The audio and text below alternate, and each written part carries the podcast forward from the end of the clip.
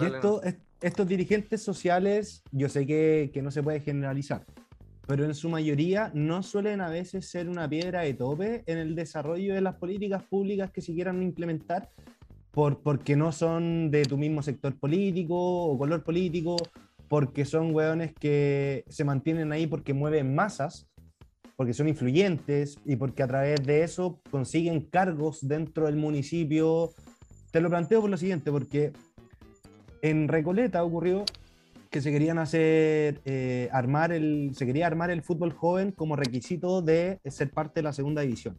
Era, era un requisito básico para poder competir en segunda profesional, contar con, con la sub-19 y la sub-17, al menos. Y resulta que esas series estaban implementadas desde mucho antes por el municipio y estaban a cargo de un dirigente social. Y ese dirigente social no estaba ni ahí con ceder, y de hecho era el alcalde poco menos el que tenía que ir a, a, negociar en el fondo eh, si es que este weón seguía, no seguía. Yo no estoy tan al tanto de esa negociación, pero este weón tenía poder. Y eh, fue tal así que, se, que la sociedad anónima eh, se metió dentro del club y no pudo tener injerencia con las, con las series menores, con la sub-19, con las juveniles, con la sub-17, y este gallo siguió trabajando para el club. Desconozco si continúa hasta el día de hoy pero en su momento trataron de entrar la, la, sociedad anónima, incluso a la sub-19 y la sub-17, y al cachar que estaba este enredo con el municipio, y al ver también que para ellos era un costo asumir esa, esa responsabilidad de llevar a cabo ¿cierto? la planificación y eh, de, hacerse cargo de esa serie, eh, dijeron perfecto, que se mantenga este viejo, weón, y delegamos el fútbol joven, por así decirlo, al municipio.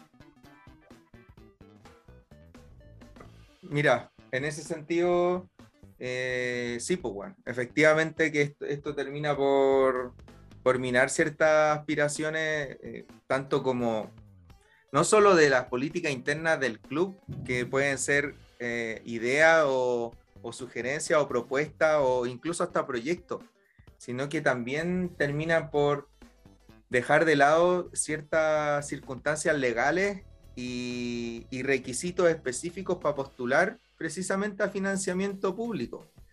Como por ejemplo lo que tú estás diciendo, o sea, em, en el fondo materializar ciertas iniciativas se llevan eh, de repente en el hombro eh, cualquier tipo de propuesta solo por el hecho de que no, pues esto es mío, esta es mi decisión, esta es mi, en mi club, la historia me depende de mí, etcétera, etcétera, etcétera.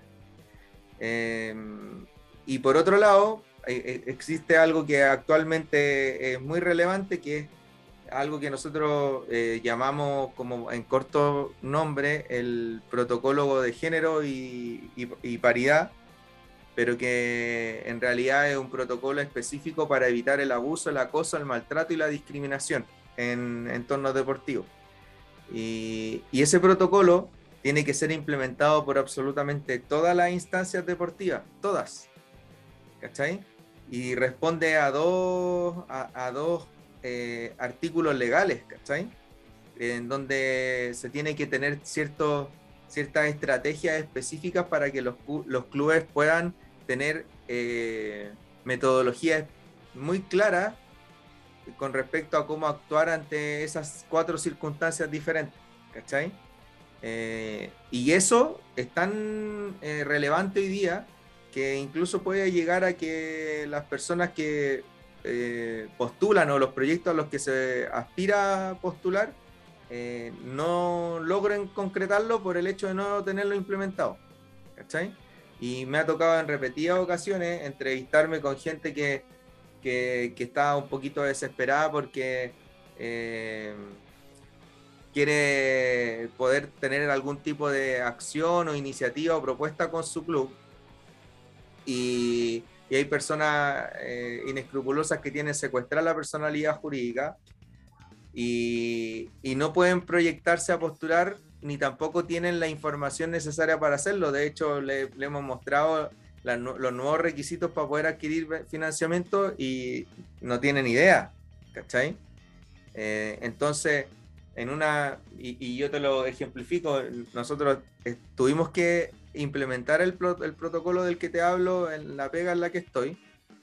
Y, e incluso en ambientes con una alta tasa de, de, de estudios superiores y todo, es complicado, porque eh, todas las nociones que trae esto y toda la información que hay que bajar para, para que esto simplemente eh, un cambio cultural tremendo. Y entonces imagínate lo que significa eso en un entorno donde probablemente eh, los índices de escolaridad no son muy grandes, ni tampoco disponen de la información suficiente de parte de sus mismos dirigentes para poder eh, hacer la transición. Pues, perfecto, perfecto. Entonces, eso.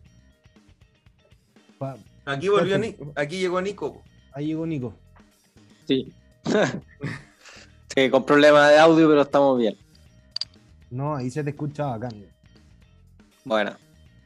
Oye, Claudio, estaba viendo que también tengo un amigo en Facebook que puso, estaba alegando por la ordenanza municipal de los ruidos molestos. ¿Ya? Todas las canchas y weas así. Sí, sí. Eso. Bueno, me acordé de vos. Lo que pasa es que lo que pasa es que en Estación Central, o sea, por lo menos en una comuna de Estación Central, Actualmente existe una ordenanza específica en cuanto al nivel de decibeles que puede tener bajo cierto horario los espacios em, como destinados a este tipo de actividades. Entonces está tanto los decibeles como em, la hora a la que se puede estar expuesto a eso.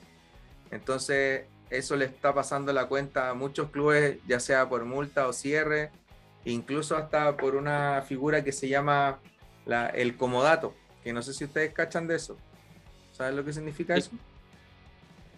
La figura, que la figura, la figura del comodato es como que a través de una solicitud expresa, que en muchos casos hasta es bastante simple, eh, una asociación o un club puede solicitar em, la, el uso de ciertos espacios que puedan estar, eh, puedan ser parte de terrenos municipales o incluso han habido casos que actualmente se están investigando de bienes nacionales de uso público que han sido entregados bajo esa misma figura, que es algo súper anormal. Em, porque obviamente los bienes nacionales de uso público no pueden ser ocupados por un solo espacio, o sea, un solo club para sus propios fines. Em, se entiende que esos espacios puedan ser municipales porque obviamente son del beneficio de la comuna y ahí la figura es diferente, pero bueno, esa es una materia legal específica. Pero en este caso, eh, dentro de los mismos requerimientos que tiene eh, la posible extensión o, mantención de ese comodato, está eh, el respeto por esa ordenanza. Y efectivamente, pues está esa cuestión deja la cagada porque em, uno conoce una parte nomás de, de la historia en, cuando no estáis tan cerca de ella. Y a eso me refiero a que nosotros vemos, por ejemplo, em, la primera división, la segunda división y con suerte tercera.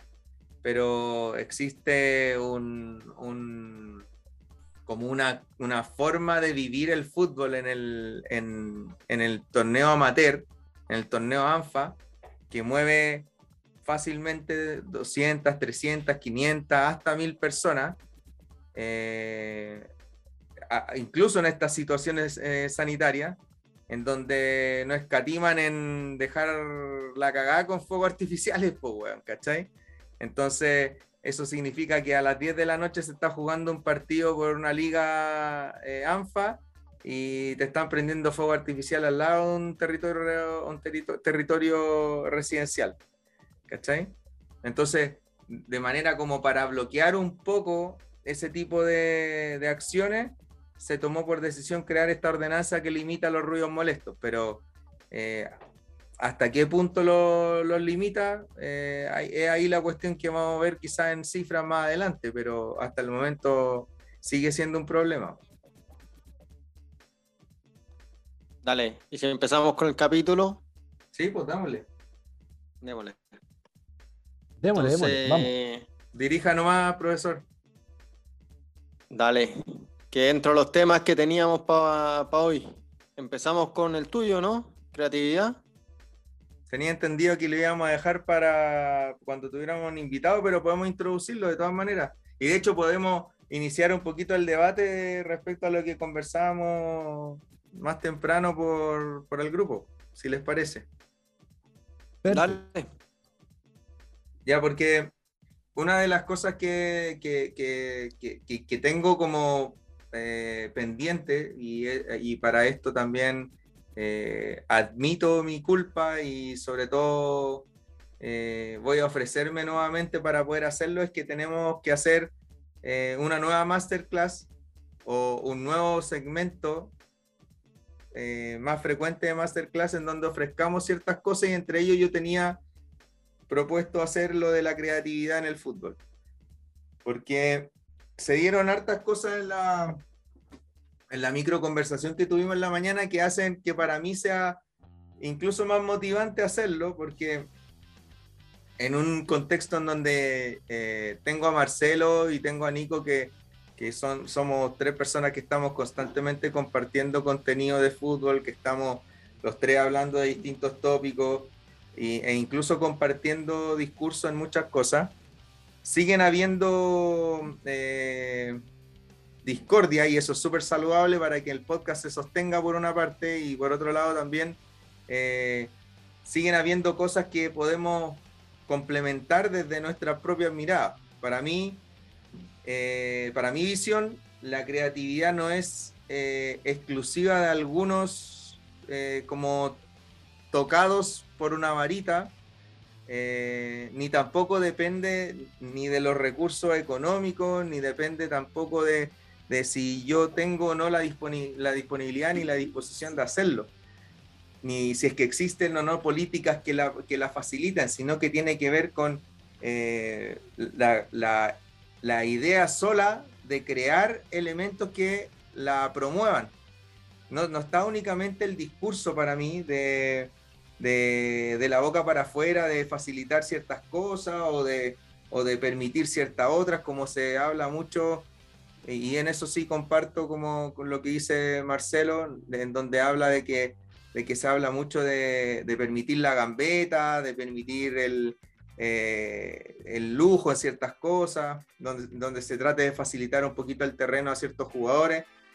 Pero bajo mi modo, y como he ido investigando también, porque algo que a mí particularmente me motiva y me interesa mucho, eh, creo que ha sido un terreno que en gran parte ha sido poco explorado, ha sido poco, no solo poco explorado eh, desde el punto de vista de, la puesta en práctica, sino que también eh, ha tenido poco sustento en tanto nosotros como entrenadores no hemos propuesto poder facilitar entornos que generen que esta creatividad se desarrolle. Y cómo me, cómo, cómo eh, extiendo la pregunta para ustedes. Es que en el, desarrollo práctico de la creatividad, cuando tú buscas eh, que existan esto, esta, este tipo de circunstancias, tenéis que llegar a definirla.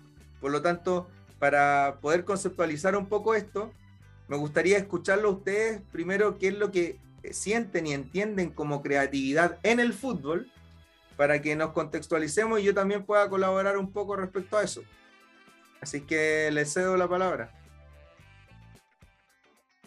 Yo quería contextualizar igual, aparte de responderte, para no quitarle el poto a, la jeringa, eh, contextualizar un poco que estuvimos conversando sobre eh, los temas que queríamos abarcar hoy, tú postulaste el tema de la creatividad, y yo comenté que Claudio había tenido ya un boliche, un kiosco, ¿cierto? Un espacio propio donde hablabas de la creatividad. Ahí aprovecho de hacer la pregunta de, de me parece interesante porque eh, esto sin ánimo de juicio, solamente preguntarme, ¿no? Eh, ¿Por qué eh, en ese espacio que tú tuviste de la creatividad no, no se abarcó el tema del fútbol? Como entrenador de fútbol, con lo que te gusta el fútbol, ah, quizás hay algo interesante ahí para reflexionar de por qué decidiste dejar afuera el tema del fútbol y ampliarte a otros ámbitos muy distintos al, al deporte en sí. Y con respecto a la creatividad en el fútbol, específicamente, eh, para mí, coincido contigo, no tiene, eh, no tiene netamente una referencia con respecto a una posición de juego, a las características de un jugador, aunque sí es importante recordar para los oyentes de que no hace mucho, hablábamos, por ejemplo, de volantes, el de contención y hablábamos del volante de creación, asumiendo que había un encargado en el equipo de asumir ese rol, de crear, dando a entender de que a lo mejor el resto del equipo no, no tenía esa función. o sea, la, la parte creativa no era lo suyo. Ellos ejercían otro rol, otra tarea. Había un jugador que tenía responsabilidades creativas y eso conllevaba ciertas o implicaba ciertas licencias también. Eh, entendamos también que ese jugador distinto, generalmente asociado al 10, al creativo, era un jugador que antiguamente a lo mejor no tenía muchas tareas defensivas, no tenía un compromiso mayor con el equipo al momento de estar sin balón en la organización defensiva o qué sé yo. Dejando eso como antecedente, eh, a mí me, yo coincido contigo, no, creo que esto responda a una sola posición o a ciertas características. Creo que esto aplica, eh, si nos, abocamos a lo que es el fútbol, eh, tangencialmente puede tocar a muchos otros actores distintos a los que inciden directamente en el desarrollo de un partido. Ya sea el entrenador con sus cambios, ya sean los jugadores con sus acciones, eh, sino que también va de la mano, justamente, y por eso te nombraba el tema de los recursos, no solo humanos, sino que económicos y también en cuanto a políticas públicas o a políticas institucionales, porque eso es lo que puede dar pie a, a, echar rienda suelta a la creatividad. Mientras menos recursos uno tenga, más creativo tiene que ser. Eh, mientras tengáis un presupuesto más acotado, más malabares vaya a tener que hacer para tratar de, de, sacarle rendimiento ¿cierto? a ese presupuesto y tratar de hacer algo y optimizar eh, esas, esas lucas. Con respecto al material, a los recursos humanos es lo mismo. Eh, y sí creo que deben haber, eh, esta, es mi opinión, puedo estar equivocado, sí creo que deben haber ciertas, eh, cierto sustento en cuanto a ideales, en cuanto a visión, y si eso se traduce a algún concepto, puede ser incluso algo político, que sustente y promueva estos espacios de forma, eh, de forma premeditada, de forma intencionada, y que no sea un espacio en el cual eh, los creativos aparezcan y yo diga, este compadre, en el caso de una posición determinada, en el caso de creación, este compadre cumple esas funciones, yo voy a promover y estimular lo dejando de lado a todo el resto, como dando a entender de que, insisto, de que el resto no tiene esa capacidad de creer. Yo creo que lo tienen todos los que interceden en un partido de fútbol. Y los que no también, porque incluye al cuerpo médico, al cuerpo de asistencia técnica para el entrenador, a los analistas, todos tenemos que hacer, ser creativos en algún momento con nuestras pegas. Pero creo que eso se debe promover, que, creo que eso debe ir de la mano de una, de una política, de algo establecido, de algo planificado, de algo ojalá bien estructurado y no eh, y salirnos del patrón antiguo eh, de que todo esto surge espontáneamente. Eh, eso es como comentario más, más que todo respondiendo a tu pregunta, no sé si la respondo, pero para mí es si me tuviera que preguntar una definición concreta de, lo, que es creatividad, es justamente eso, es como la manifestación de lo espontáneo eh, desde eh, la apelación a recursos eh, inteligentes que nos ayuden a optimizar una acción. Puede ser una acción dirigencial, una acción técnico-táctica, una acción de lectura de partido a través de un cambio, ligándolo al fútbol. No sé cómo lo, cómo lo, cómo lo ves tú, cómo lo ve Nico. Dale, Nico. Sí. Mira, yo quería tocar el tema aprovechando de que como, se ha perdido la, la, figura del 10, del creativo, como que ahora se está dando mucho más la figura del entrenador creativo. Como que con las sesiones de entrenamiento, con los drones, con los GPS, como que siempre que sale una tecnología nueva, eh, y alguien la aplica al fútbol, es como el, el, DT creativo, el que empieza a usar, no sé, Bielsa, ¿te acordáis cuando empezó a poner esta tele con ruedas en los entrenamientos o otros otros clubes que ponen esta, las luces, aplicar la neurociencia? Como que todas esas cosas más tecnológicas que, que sirven para otras cosas, que se crearon para otras cosas, alguien las la empezó a aplicar en el fútbol de manera creativa y eficiente y que todavía está en pañales y se está investigando todo, en, de qué manera influye, si influye eh, mucho, poco, nada, no sé. Pero, pero hay gente que está, está buscando alternativas. Y, la creatividad hoy en el fútbol yo creo que se está dando a través de eso, de, de los entrenamientos, de los análisis, de la preparación física, eh, de las metodologías de entrenamiento. Como que por ahí se está viendo hoy la creatividad en el fútbol, más que en la cancha, porque en la cancha es práctica. O sea, los jugadores lamentablemente ya no están jugando en la pichanga en la calle, la pichanga en la plaza, eh, en la multicancha. Es muy poco lo que juegan comparado con lo que se jugaba antes. Entonces todas esas horas de práctica que se están perdiendo hay que compensarla de manera inteligente a través de la neurociencia, a través de metodologías que permitan un crecimiento y un avance del jugador más, más, más rápido, más eficiente y más eficaz también. Entonces, como que la creatividad, como que ahora el, el tratar de buscar jugadores creativos, la tarea está en los entrenadores más que en el jugador que es un, problema grave que tenemos, porque antes era el jugador el que a través de horas y horas y horas de pegar la pelota a la muralla, de pegarle, jugar la pichanga con los amigos, iba generando eh, distintas herramientas para, para, no sé, para gambetear, para hacer, salir jugando, para hacer, para pegarle de una manera el tiro libre, lo que sea. Entonces, ahora nosotros como entrenadores tenemos que buscar cómo lograr que ese mismo jugador con 20.000 horas menos de entrenamiento en el cuerpo logre los mismos resultados o mejores. Entonces ahí está la pega de nosotros, que, se nos dificulta, pero a la vez no nos da pega. Como que se abrió un abanico de posibilidades para los entrenadores de crear estos, estos campus de neurociencia, de entrenamientos de personalizados qué sé yo, como que se, se abrió una, una, posibilidad para nosotros para poder trabajar con los jugadores de manera individualizada, que no, no, no deja de ser, es algo, algo positivo para nosotros, malo para el fútbol, pero, pero positivo como para nosotros como entrenadores. No sé, Claudio, si estamos, o Marcelo, dale.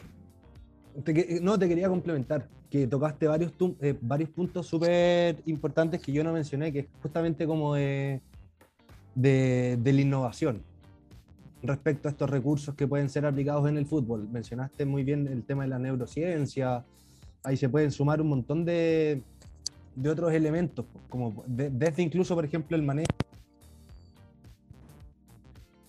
Eh, ¿Se escucha? ¿No? Ahí se, te cortó un poco, eh, si puedes repetir lo último. Que también, eh, por ejemplo, se puede, se puede apreciar en el manejo del Big Data en, cositas que antes no se hacían y que ahora se empiezan a implementar. Tú veis la forma en que lo implementáis y, de qué forma vaya a obtener resultados con esto, o cómo se pueden establecer metodologías, ¿cierto? Sacar, sacando nuevos métodos a través del uso de estos recursos. Eh, pero tenéis también el tema de la valoración de la creatividad, que creo que si bien es cierto, a lo mejor en cancha uno tiende a hablar del creativo, del 10, como si apelando a la nostalgia, como si ya se dejara de, como si ya no existiera más la creatividad o la creación en el fútbol, cuando todo lo contrario, yo creo que va muy de la mano con lo que dices tú, que, cada vez es más la gente que trabaja fuera de la cancha, por así decirlo, los que tienen que hacer uso de estos elementos. Eh, sin ir más lejos, eh, recordemos lo que la, sensación que causó en su momento Guardiola cuando creó este nuevo concepto del 9 falso, que también fue una innovación, fue algo creativo, fue una solución adaptada a lo que él tenía, a las condiciones de cierto jugador y que le dio muy, buenos resultados y que después todo el mundo trató de imitar.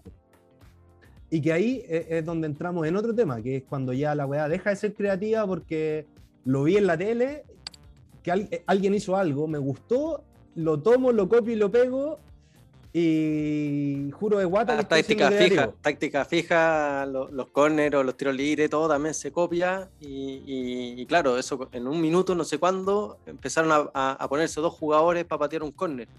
O los tiros libres, todo en filita, como que alguien fue creativo, se, la ingenió para crear una, una, táctica fija original, distinta, que no, que no se la conociera el rival, y, y después todos la empezaron a copiar. O, ligado a eso mismo, eso que tú decís de la táctica fija, donde tú se, dio mucho de que Messi empezó a abusar del tiro libre rasante que pasaba por debajo de la barrera, que se le metía el primer palo el arquero y que era gol. Y después de eso, la, la solución a eso fue ya, entonces empecemos a acostar a un weón que se ponga detrás de la barrera, caché como que se va autorregulando. Claudia, ¿estás por ahí? Sí, sí, lo estoy escuchando con atención porque están diciendo un montón de cosas interesantes, creo. Eh, no me quiero quedar como con la palabra colgada, así que podríamos volver eh, en dos segundos al tiro, al, mismo link. Dale, entremos. Vale, vale, vale. Sí, que un minuto. Salimos y entramos. Ya. Ya, dale. Ya. Entonces, volviendo a lo, que estaban hablando, que me parecieron tópicos súper interesantes, voy a partir primero por lo que me preguntaste directamente, que era por qué no había tocado la creatividad desde el punto de vista del fútbol. Eh, creo que fue un esfuerzo muy voluntario. Que sorry, que, sorry, no es una crítica, no es un juicio, simplemente como para entender por qué un entrenador de fútbol decía... Pelea, pelea, pelea, pelea, pelea sin, sin, sin como apelar al fútbol, ¿cachai? Como que me parece muy, muy interesante. Está Miguelito atrás tuyo, te va a pegar. Eh, no, sí, mira, sí, de hecho fue una, fue una acción muy voluntaria, porque la decisión de hablar desde la creatividad y la, y la decisión de volver a retomar eh, todo lo que en algún momento para mí fue una iniciativa de investigar cómo lo eran los procesos eh, más subcorticales a la hora de pensar el fútbol, que esto después, después se los puedo, los puedo comentar y creo que en alguna ocasión lo comentamos. Yo cuando me acerqué primera, por primera vez al fútbol, yo propuse un proyecto de hacer trabajo que estuvieran orientados a desarrollar actividades directamente estimulando el cerebelo. ¿Cachai? Y eso lo, lo, lo hice por allá, por hace 11 años atrás. Y, cuando empecé en el tema del fútbol y me di cuenta de que era difícil llegar eh, desde mi profesión como kinesiólogo a intervenir de la manera que me hubiese gustado, dije que ya era el momento de eh, tratar de, ser el entrenador en el que me quería convertir para poder llegar y decirlo y hacerlo. Eh, después la creatividad me abandonó bastante tiempo por el hecho de que obviamente tenía que dedicarme a otras cosas, pero más allá de eso, el hecho de por qué yo tomé esta especie de conversatorio que tuve con 22 personas, diferentes, diferentes profesiones y diferentes eh, como maneras de ver la creatividad en sí, eh, fue precisamente para nutrirla, porque em, desde el punto de vista del fútbol es muy limitado lo que uno, a lo que uno tiene acceso desde el punto de vista de la conversación. Cuando cada vez que yo conversaba este tema con alguien o, le, eh, incluso durante la misma pandemia, que fue el momento en donde yo me, propuse esta iniciativa de hablar de la creatividad, eh, tuve acceso a distintos conversatorios donde trataba de llegar con la misma pregunta, eh, porque era efectivamente algo que a mí me, me, entusiasma y me estimula mucho, pero siempre me topaba con la misma respuesta, que era, no, yo trato de facilitar la gambeta, yo trato de de, eh, generar el contexto para que mi volante creativo se desarrolle y bla, bla, bla, bla, y siempre girando en torno a lo mismo. Eh, sin embargo, eh, como bien tú dijiste, Marcelo, la creatividad tiene otros componentes, tiene otros elementos que, que, que la hacen atractiva y que la hacen, como también dijo Nico, absolutamente desafiante para uno porque implica trabajo, para poder desarrollar la creatividad y para poder llegar a ese marco eh, objetivo y organizado del que hablaba Marcelo, eh, tenéis que tener un propósito. No podéis, eh, o sea, es evidente que van a haber situaciones que te van a enseñar y que te van a dejar algo que ni siquiera teníais planificado, pero el norte siempre está en que ojalá el objetivo se cumpla. eh, en este caso, a mí me sirvió un montón hablar con arquitectos, con diseñadores, con eh, personas del área audiovisual, con incluso gente que estaba encargada de hacer eh, actividades cómicas, etcétera, con ingenieros. me tocó hablar, el único futbolista o exfutbolista con el que hablé un poco del tema fue con Sebastián González, con Chamagol, eh, que es la única persona con la que tuve eh, un momento de conversación respecto al fútbol en torno a eso, pero también si revisan la conversación, eh, se van a dar cuenta que llegamos a los mismos registros, a los mismos límites de los que le hablé en un principio. Em, ahora, lo que dice Nico es efectivo y creo que bien podríamos establecer un gráfico en donde la creatividad en el campo va a disminuir en función de cómo ésta ha tenido que crecer afuera para poder facilitar que eh, las condiciones de los futbolistas se vean de alguna manera mejoradas. Eh, estamos hablando del fútbol de elite, no estamos hablando del, fútbol corriente, común y corriente, para ser competitivos, porque eh, en el fútbol de elite las dificultades o los desafíos que se proponen son tan elevados que requieren de fórmulas específicas y planificaciones muy acabadas para poder obtener ciertos registros. Y esto eh, usualmente, y ese es un problema que veo, es que usualmente la creatividad se la asocia con eh, la posibilidad de ser ofensivo. No sé si les pasa que cuando uno piensa en un creativo, cuando uno piensa en eventuales circunstancias de creatividad, únicamente eh, las perfila desde lo ofensivo, desde el ataque, desde generar o al acercarse al gol.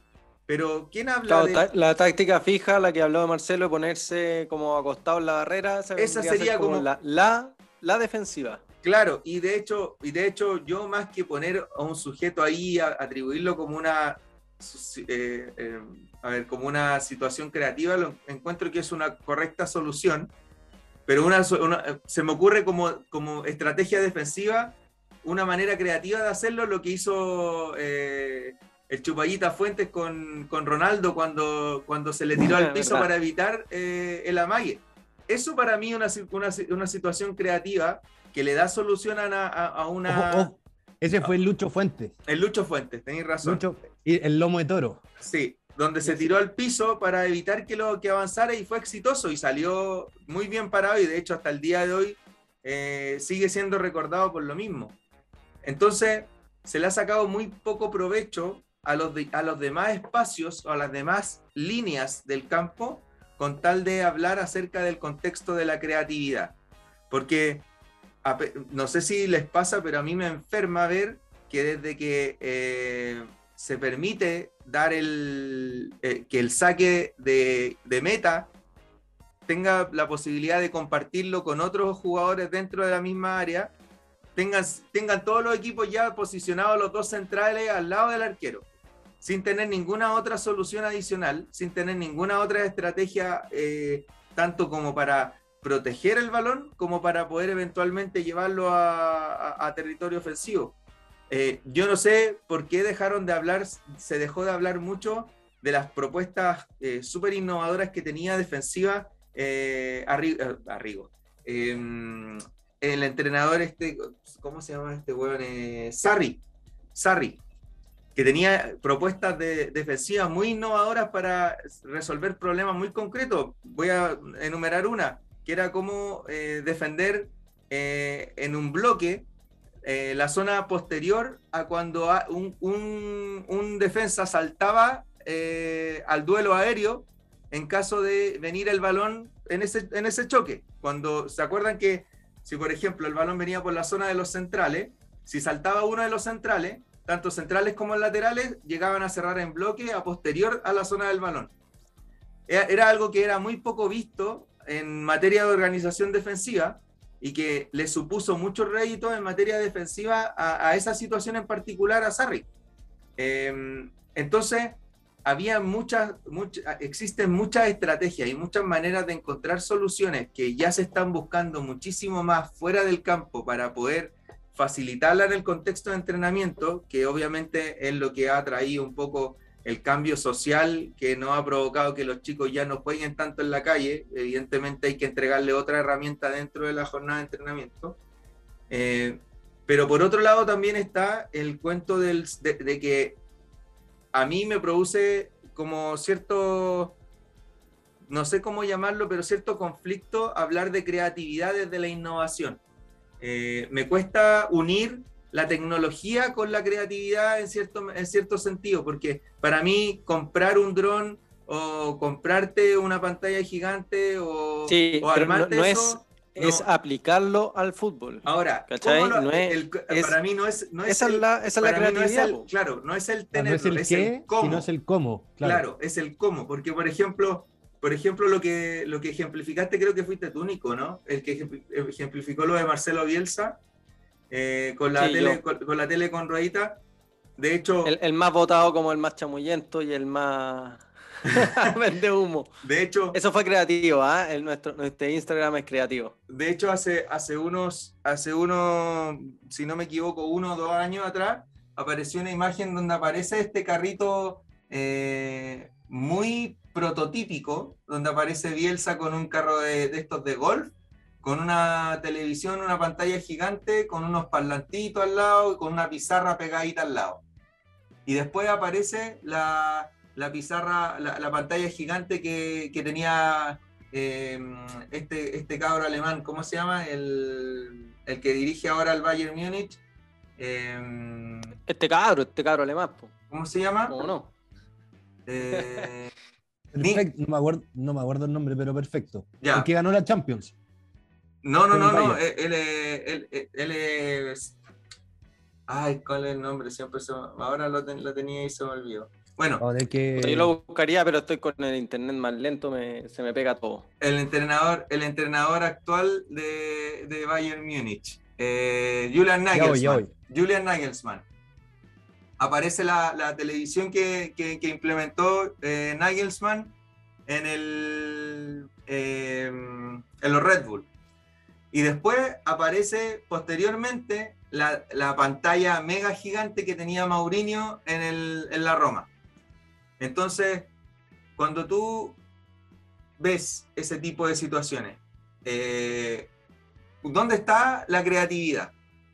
La creatividad siempre va a ser, eh, va a generar esta disrupción, esta, este, este momento en donde se, se, se, no se congela, se confluye lo incómodo, confluye lo novedoso, el despertar curiosidad, pero se traduce en algo que genera adhesión cuando solamente es exitoso.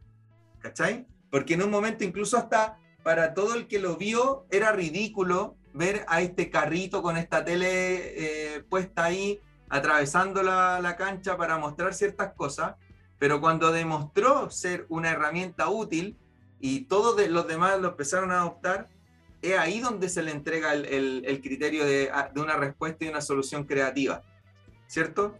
Eh, acordás lo de Bozán con el WhatsApp. No sé si te acordáis que, fue noticia que él usaba WhatsApp para mandarle los videos a los jugadores y, y todas esas cuestiones.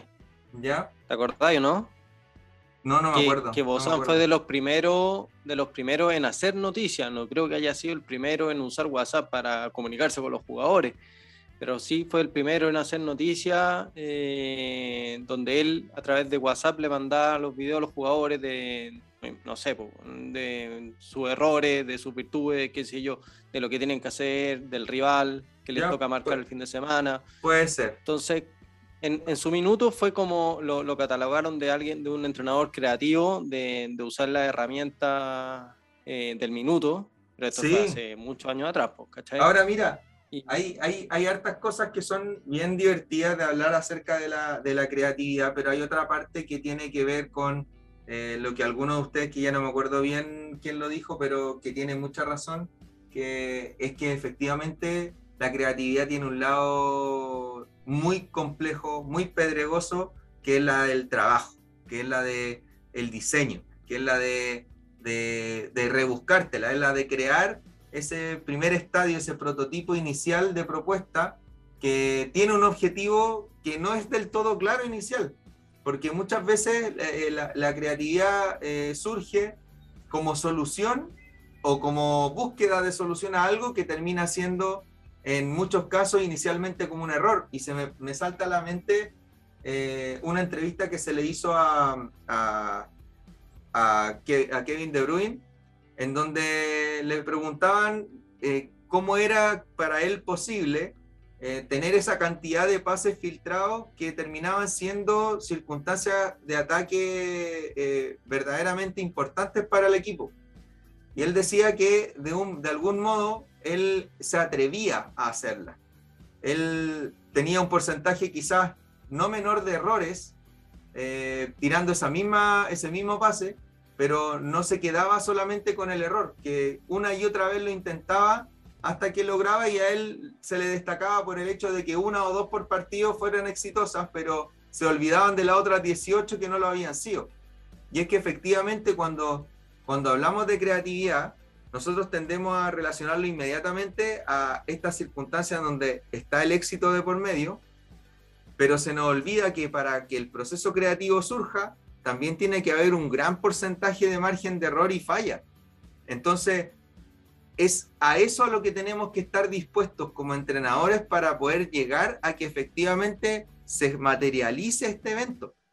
Entonces, ahora actualmente con las cortinas eh, tan profundas y, tan poco veladas hasta ahora de lo que significa la neurociencia en el aprendizaje en todo nivel, no solo en el fútbol, sino que en materia de educación, empresarial, etcétera, la neurociencia vino a destapar un velo importante en donde nos dimos cuenta de que eh, existían canales por los cuales nosotros podemos llegar a mejorar o a, estimular ciertas zonas que puedan facilitar la obtención de ciertos contenidos, pero para llegar a eso, nosotros tenemos que planificar.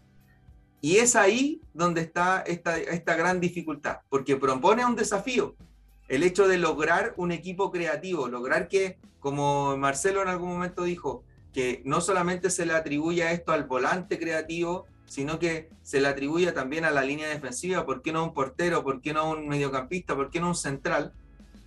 Eh, para que ocurra eso, para que surja esa eventualidad, tiene que materializarse a través de los contextos que nosotros seamos capaces de programar para que no se dé una respuesta automatizada, no desde el automatismo, sino que una respuesta que surja como solución particular a ese momento en particular. Porque hace muy poco incluso lo dijo Guardiola. Guardiola decía que no, no existía una forma práctica de, dar respuesta y dar soluciones a situaciones concretas del fútbol porque el fútbol cambia a todo momento. Entonces, ante eso es a lo que yo creo que eh, llama muchísimo la atención el, el concepto de creatividad, pero a su vez también genera este resquemor porque digámoslo, tú vas a prácticas eh, de toda edad y de todas las categorías, tanto de una categoría amateur como una categoría profesional, y no hemos dado cuenta eh, que básicamente la estructura es la misma, en donde es muy difícil que exista alguien que se salga del margen, en donde proponga específicamente tareas que demanden ciertos rigores específicos desde la estructura que no sean copiadas de afuera. ¿Es así o no es así? Y por otro lado, llegar a ellas, es así. Llegar, a llegar a ellas implica que primero asuma el riesgo de lo que significa mostrar esta, esta propuesta. Segundo, que efectivamente se cumpla y estés dispuesto tú a tolerar la frustración que significa no llegar rápidamente al esfuerzo, como hacer que tus jugadores toleren la frustración de no lograrlo y posteriormente estar dispuesto al tiempo que te, que te toma llegar a esa situación de cambio donde lograste hacer notar a tus dirigidos que ya eres capaz de detectar distintos márgenes de cambio en las situaciones para proveer de situaciones múltiples. Entonces, y para terminar mi, mi, propio podcast en esta, en esta charla, eh, les quiero proponer otra discusión en conjunto a la creatividad, porque se habla mucho de Antes de, antes de, te quería complementar con algo. dale, lo voy a anotar para que no se me, olvide. Dale nomás, por que, que, que, creo que eh, para pa, ser creativo, independiente del plano en donde tú lo puedas realizar, creo que es clave entender el funcionamiento de las cosas primero para poder innovarlas después. Es decir, un jugador para poder ser creativo debería entender correctamente el juego. Debería poder eh, leer bien el juego, saber qué es lo que demanda y desde ahí ofrecer soluciones que, puedan ser creativas. Hay, un, entrenador. Hay un pequeño paréntesis. Te voy a hacer una pregunta sobre la misma frase que acabé de decir. ¿Qué es lo que te parece a ti, y a, y a ti también, Nico, te invito, más sensato? ¿Hablar desde la lectura del juego o hablar desde la interpretación del juego? Em, más allá de la semántica, puta, creo que es la interpretación. Porque cuando, por ejemplo, cuando, cuando yo necesito particularmente, y cuando hablo de esto, en, cuando hablé de esto en alguna charla que di acerca de esto, eh, yo particularmente necesito las dos habilidades. Necesito gente que sea capaz de leer el juego y que sea capaz de interpretarla. Pero cuando tú estás viviendo una circunstancia, tú tienes que ser capaz de interpretar, de ser un rápido eh, intérprete de las situaciones, un rápido, eh, tener esta capacidad intuitiva de darte cuenta de que esa experiencia previa te puede servir para algo que eventualmente pueda ser útil en este momento. Pero cuando tú ya lo viviste, cuando nosotros nos sentamos ahora a revisar el análisis, ser capaz de leer las circunstancias, porque en ese momento ya está sellado, no es posible generar intercambio, no hay, no hay rotura del esquema en ese momento es un, margen cerrado. Por lo tanto, yo ahí, eh, sí, a mí sí me gusta como esto de la, de la semántica específica, porque nos permite separar tareas. Por ejemplo, yo puedo ser pésimo, pésimo intérprete eh, de partido, porque quizás durante el juego tengo muy poca capacidad de atención y me cueste muchísimo encontrar soluciones concretas en el vivo, pero soy un excelente lector del juego, en donde si me pasan el partido, yo puedo analizar cosas que cualquier otro no puede ver.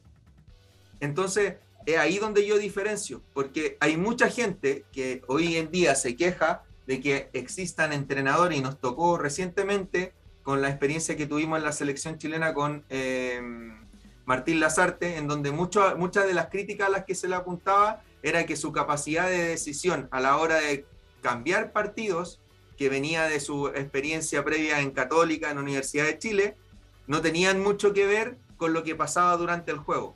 Tenían más que ver con lo que hacía previo a, que durante el juego incluso hasta podía llegar a arruinar esa, ese mismo trabajo. Entonces, aquí es lo que voy ahora con esto, la, eh, y es donde me quedé previamente. A mí me hace, me, me provoca conflicto cuando eh, actualmente a la hora de hablar de neurociencia y hablar de tareas de entrenamiento dedicadas a la creatividad o a, lo que tenga que ver con la potenciación de estas capacidades, se hable de la toma de decisiones, de mejorar la toma de decisiones. Em, ¿Por qué me provoca conflicto? Porque la misma, la misma investigación en este aspecto ha determinado de que nosotros aproximadamente un 95% de las elecciones que hacemos al día son involuntarias. Un 95%, quizás más incluso. Entonces, cuando uno habla de tomar decisiones durante circunstancias de juego súper ajustadas, con tiempo muy limitado y a una velocidad elevada, es imposible, imposible que la modificación de esa toma de decisiones sea en virtud de ese pequeño momento. O sea, estamos hablando de un afinamiento muy concreto. En cambio, y, aparte, para complementar eso que tú dices, esa interpretación de, lo que puede ser, por ejemplo, eh, un momento determinado del partido y cómo me adapto a través de un cambio, una sustitución, está preestablecido. Hay mucha gente que desconoce que el entrenador, por ejemplo, tú te sentaste y te dijeron vas a enfrentar a, por ejemplo, el Real Madrid.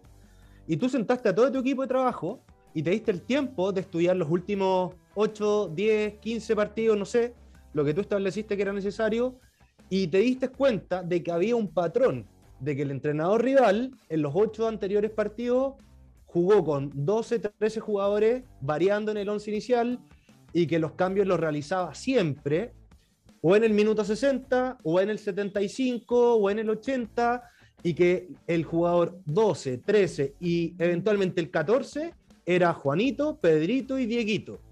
Hay mucho de eso que se desconoce, pero hay, esa lectura, eh, como tú bien dices, es una yo coincido totalmente y está bueno hacer esa distinción.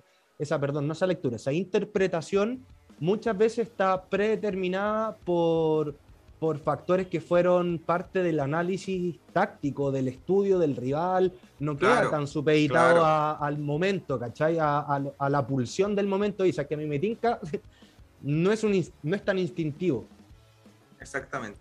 Mira, ¿sabéis qué? Quiero aprovechar y colgarme de lo que estáis diciendo, Marcelo, para cambiar el tema, pero con algo muy relacionado a eso, que el tema del copiar-pegar que lo dijimos antes de, esta, de estas interpretaciones y lectura que muchos muchos entrenadores fallan o fallamos en, tratar de imitar algo sin entender el cómo, el por qué. Entonces de repente hay, hay entrenadores que tienen a su equipo con, no sé, lo ponen a salir jugando desde atrás eh, con estos dos centrales metidos en el área, qué sé yo, y no tienen alternativa y, siempre hacen la misma y siempre fallan y siempre se equivocan. porque no tienen a los jugadores adecuados para hacer eso? Y me pasa mucho, mucho, mucho, mucho que mira, creen que, por salir jugando, espérate, que, que, por salir jugando es jugar al fútbol y el que juega al pelotazo no es jugar al fútbol. Qué bueno que, qué bueno que dijiste eso, Nico, weón. Que sabes que para empezar esta conversación que encuentro la zorra, que de hecho se une perfecto con lo que estamos hablando. Eh, creo que anda, súper bien. Eh, así que te felicito en tu rol de mediador, weón. Eso. Mira, eh, y, para finalizar el tema de la creatividad, creo que lo, más creativo que, que hay hecho, Claudio, es crear pase infiltrado. Ah, yo pensé que me iba a decir cambiarme ¿Ah? la polera. Pensé que me iba a decir cambiarme la polera.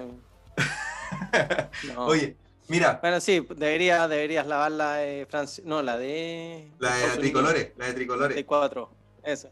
Oye, eh, respecto a lo que, a lo que estáis diciendo, eh, a, mí me, a mí hay hartas cosas que me causan harto ruido de lo que escucho hablar usualmente a los medios eh, deportivos especializados y pongo, para los que nos estén escuchando, hago comillas bien grandes con los dedos.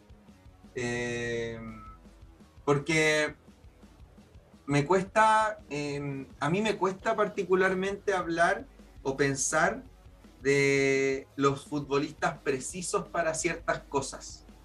Eh, siento que em, si nosotros estamos hablando de niños que están en periodo formativo, si nosotros estamos hablando de jóvenes que tienen que ver su actividad deportiva de la mano con un montón de otras obligaciones donde no tienen, eh, no tienen la posibilidad de hacer una sola de las tareas de su vida el fútbol, eh, te lo puedo ceder. Pero futbolistas profesionales que tienen como única eh, motivación y como único ejercicio profesional de vida y, e historia prácticamente del fútbol, creo que son em, el caldo de cultivo suficiente como para que exista la posibilidad de que un entrenador medianamente entrenado, valga la redundancia, sea capaz de movilizar cualquier tipo de estrategia y cualquier tipo de, técnica o, táctica o lo que se le ocurra modificar, teniendo evidentemente las herramientas suficientes para poder llevarlo a cabo.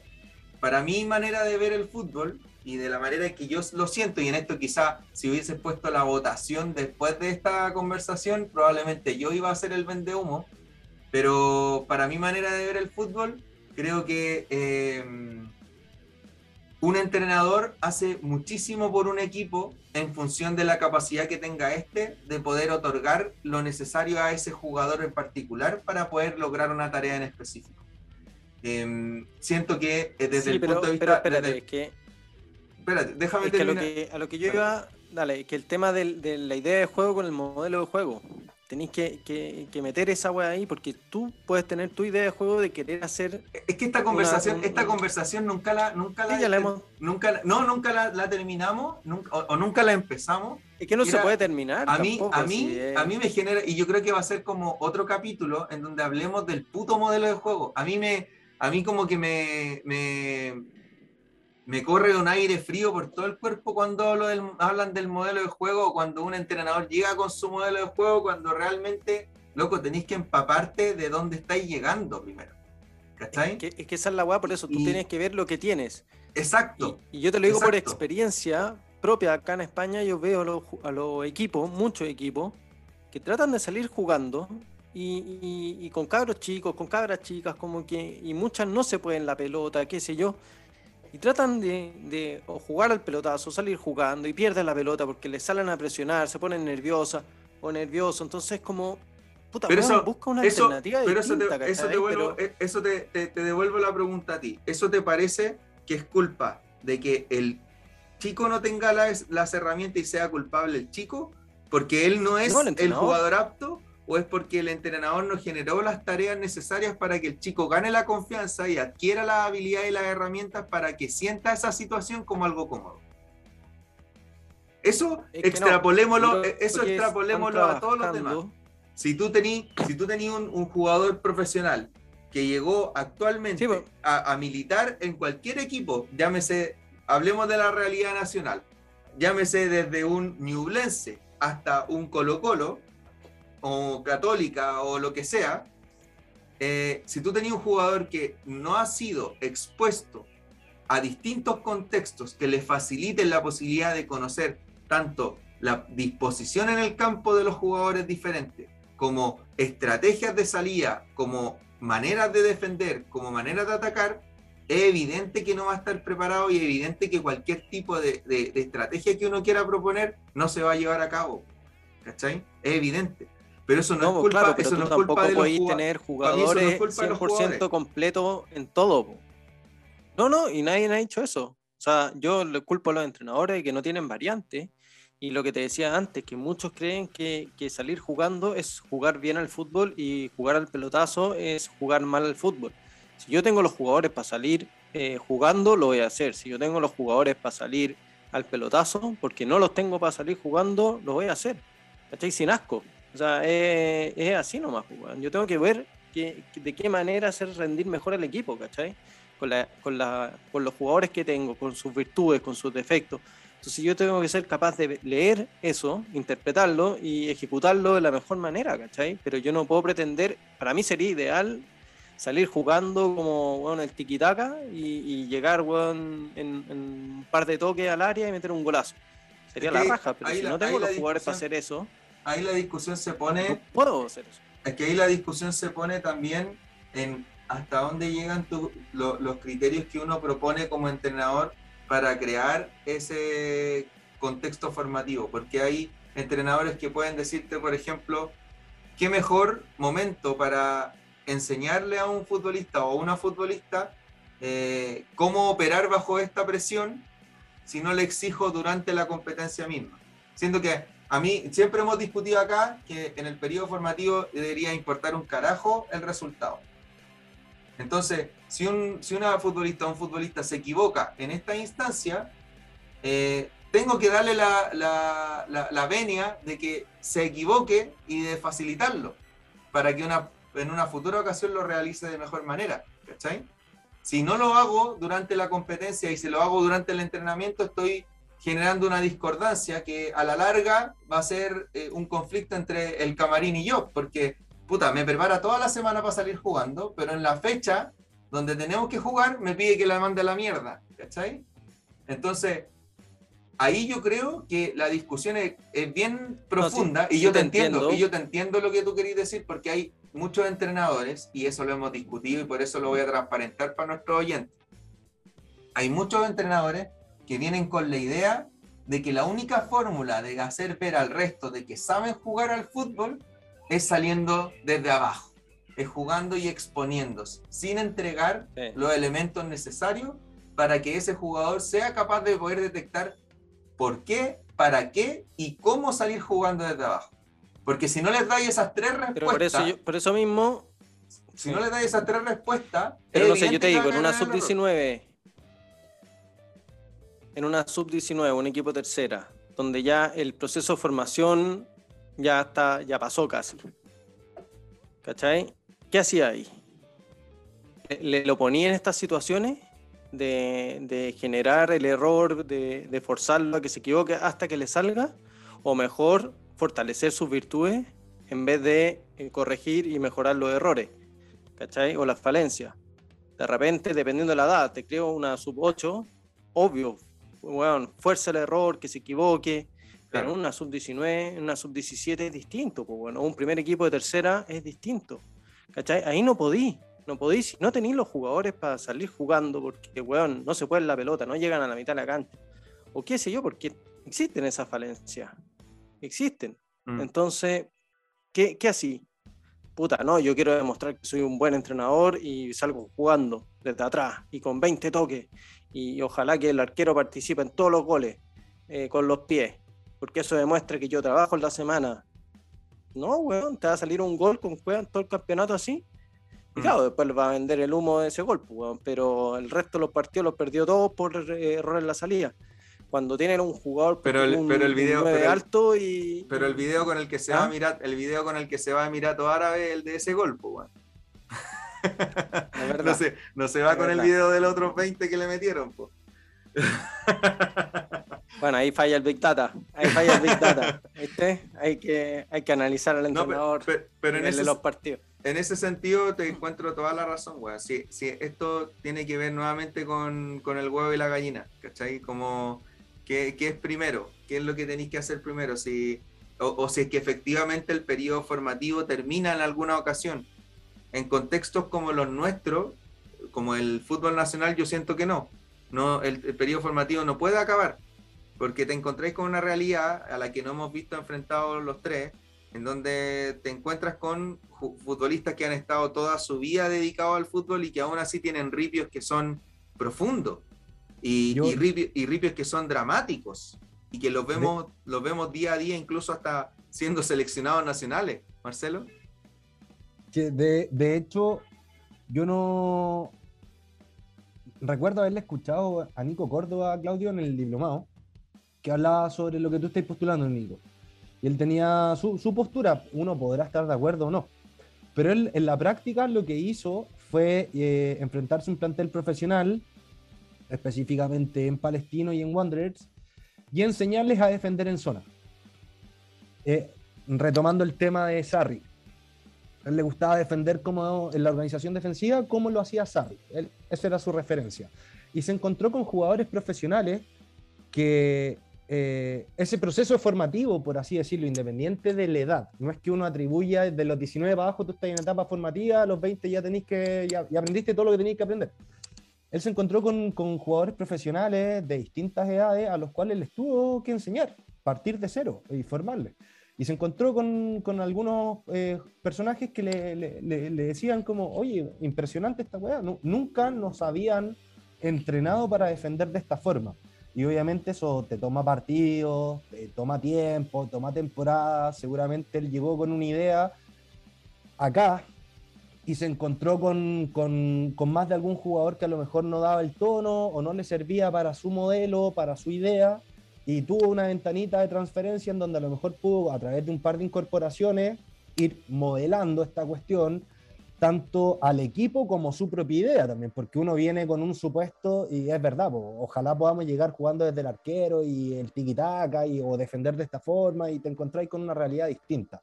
Estamos hablando de un fútbol profesional, imagínate lo que ocurre en el, fútbol universitario, que es lo que me toca vivir a mí, o en, el fútbol de, barrio, que a lo mejor es, la experiencia que nos puede contar eh, Claudio con, su actual pega en Estación Central. O, imagínate los ripios que tenéis que enfrentar, weón, para dirigir en ANFA. Es que es lo que, es lo que, te, decía, es lo que te decía antes respecto a, a, a, qué es lo que se le puede pedir eh, de manera elemental a futbolistas que únicamente tienen por obligación el fútbol a otros que tienen que concentrar su esfuerzo en otras cosas.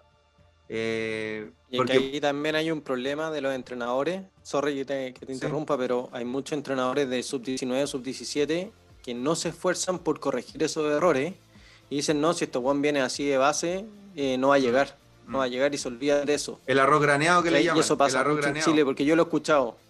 El arroz graneado que le dicen. están ahí esos jugadores pero hay jugadores que sí tienen las condiciones, que si le mejoráis, no sé, bueno, yo veía errores bueno, del perfil, de, cómo perfilarse, bueno, para recibir el control y toda la weá, ¿cachai? No sé, weá tan básica que en cinco minutos corregí esos errores y los weones no se dan la, pega pa, porque decían, no, no es mi pega, pues weón, ya fue, ya perdió, ya cagó. ¿Y cuántos de esos? Millones. Espérate. Ahora sí. No, eso. Mi, duda es si alcanzaron a cerrar bien el tema. Ah, mira, cerrémoslo cortito, por lo menos por mi lado y vayamos uno a uno. Eso para darle una eh, conclusión, un cierre final. Sí, lo primero que siento que eh, es evidente que es muy demandante la posibilidad de eh, como llegar a preparar a un futbolista o a un grupo de futbolistas para llevar a cabo Em, distintas ideas, no una idea, distintas ideas, porque eh, a la hora de materializar el esfuerzo deportivo, en concreto un objetivo, se materializa puta, a través de lo, de, lo que hablábamos delante, de lo defensivo, de lo ofensivo. De, Sí, pero espérate, esto ya lo hablamos antes, el tema del de, el modelo que tiene que seguir un club. Ah, claro. Que tú estás formando jugadores ¿Para qué? Para el primer equipo, jugadores completos que sepan defender y atacar en todos los sistemas, eh, en todas las formas, eh, defender en zona, defender individual. No sé, pues tú tenés que definir como club y, tú llegas como entrenador a hacer lo que te dice el club, ¿cachai? Y si es que no tienes unas bases o unas directrices, tú haces lo que queréis, pues, ¿cachai? Y, eso es lo que básicamente pasa. Yo no me voy a estar dedicando, claro, pues por eso. Entonces, eso es lo que pasa. Yo no voy a estar diciendo, oye, sí, yo debería estar, puta, no sé, pues formando a estos jugadores de manera completa, o yo debería estar haciendo lo que a mí más me acomoda, porque lo que más mejor me manejo, no sé, que es jugar, salir jugando o al pelotazo y veo que los jugadores me sirven para eso o no me sirven y lo cambio. Pero al no haber una estructura base que o, una, no sé cómo decirlo, pero un molde hecho dentro del club que, te diga, puta, tienes que ir por este camino, hacerlo de esta manera, hay una libertad tan grande para el entrenador que también te, complica y no, ¿cachai? Como que como no, no tenéis directrices que te, que te vayan guiando, tú puedes dejarla cagada o puedes hacerlo bien, ¿cachai? Puedes destruir un proceso formativo muy bueno que venía de antes porque como no te dijeron, oye, estamos jugando de esta manera y tú cambiaste todo y los jugadores no entendieron y en una temporada de haber salido campeones, por ejemplo, a la siguiente, weón, salen últimos porque el entrenador quiso hacer una weá totalmente distinta. Eh, puta, ¿qué es lo que ha pasado con Católica, con los entrenadores que llegan? Pisi, o sea, eh, Poyet, que empezó a hacer una weá muy distinta a todos los otros entrenadores, o Pisi cuando llegó a la selección también que, tú tenés que llevar un proceso de adaptación de a poquito, ¿cachai? Meter tus ideas de a poco. Si ya venía un, claro, que un proceso X. Es que ahí, ahí es donde hay, nosotros como, como ejemplo para poder hablar acerca de esto, creo que utilizar a los clubes eh, de elite se nos va al carajo la propuesta, porque obviamente em, y hablo de Elite siendo quedándole súper grande la, el título a los clubes nacionales por, por, ser, por, ser, generoso, pero si hablamos de los clubes de primera división, se nos, nos quedamos, quedamos mal con el, con el ejemplo porque eh, desde ahí el terreno formativo es muy escueto, o sea, tenéis muy poca posibilidad de, de llegar con una propuesta que, que reestructure de algún modo la perspectiva de cómo ver el fútbol. O sea, eh, estáis basado en los resultados, por ende, cualquier cosa y cualquier fórmula que no esté en esa línea termina por ser desechada y termina por tener no solo el, escrutinio de tu, de tu hinchada, sino que tenéis los medios encima, tení la directiva encima, tení un montón de sponsors encima, tení obviamente la mano que aprieta de los representantes encima. Entonces, toda esa lógica termina por sepultar cualquier aspiración a llegar con una nueva propuesta deportiva. Nosotros debiésemos apuntar a hablar acerca de los, del terreno formativo, de, quizás esos mismos clubes, en donde efectivamente se tome una política de, de la que se le exija como, como materia 1.0 a todo entrenador que ose ponerse el buzo de formador en donde esté continuamente siendo evaluado para ver si efectivamente cumple con lo necesario para entregarle herramientas a los jugadores, en donde no te tiemble la mano en cambiar de un año a otro el sistema de juego, incluso durante el mismo año, de donde el resultado no sea lo importante para cuando se tome la decisión de que salgan jugando del fondo o jueguen con un pase largo directo al 9 o, o que traten de buscar eh, una línea interior para salir en lugar de un exterior, qué sé yo, porque efectivamente para formar, para formar y para poder llegar al punto en donde le entregue esas capacidades, tenía un tiempo súper limitado y cada vez más limitado aún ahora, porque como tú bien dijiste en la conversación ya antes anterior, tenía el cuento de que ya no tenía la posibilidad de que ese futbolista te llegue con muchas horas de viaje. Y ahora el, todo el tiempo que, del que tú dispones es muy reducido como para que en el fondo lo termines perdiendo, eh, siendo súper determinista, hablando de que no fuiste capaz porque no llegaste, ¿no? Entonces, para mí, tenéis que, tenéis que tener por lo menos esa exigencia como política de club y como política quizá hasta de federación. Totalmente. Oye, ya démosle, demos por cerrado este tema y pasemos al siguiente, porque si no se nos va a alargar mucho. Claudiño, ¿algo, algo para despedirse? ¿Estás poniendo los toperones? Eh, no, no, no, no. Ya, yo creo que voy a dejarlo hasta donde dice, dice el Nico que suena escape. Eso, ¿tú Pero, pausa ahora?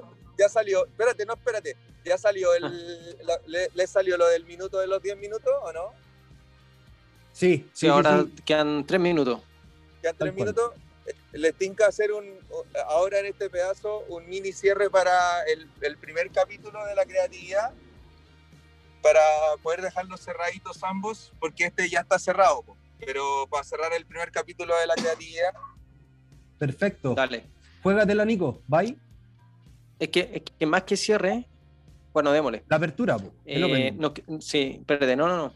Eh, aprovechando de que el capítulo nos quedó un poquito largo, eh, lo vamos a dividir en dos y con esto vamos a, dar inicio a un nuevo capítulo donde empezamos a hablar del tema de la, de la experiencia internacional, sobre todo mía, y, de cómo eh, vivir y trabajar fuera y estudiar también.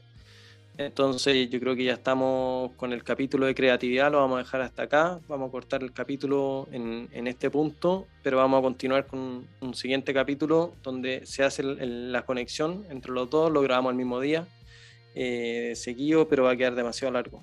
Entonces, para todos los que eh, terminaron de escuchar este capítulo sobre la creatividad, los invitamos a escuchar eh, el siguiente, que hablamos de, del fútbol internacional, de la experiencia mía de entrenador, cómo hacerlo, qué hay que hacer, los trámites, eh, millones de cosas, datos muy útiles que nos van a servir eh, a todos, a todos, a todos, los que queramos. También se viene sorpresas del próximo capítulo eh, con unos invitados que están acá en Madrid, así que va a estar a toda raja. Los invito a seguir escuchando el próximo capítulo, así que ahora que suene escape.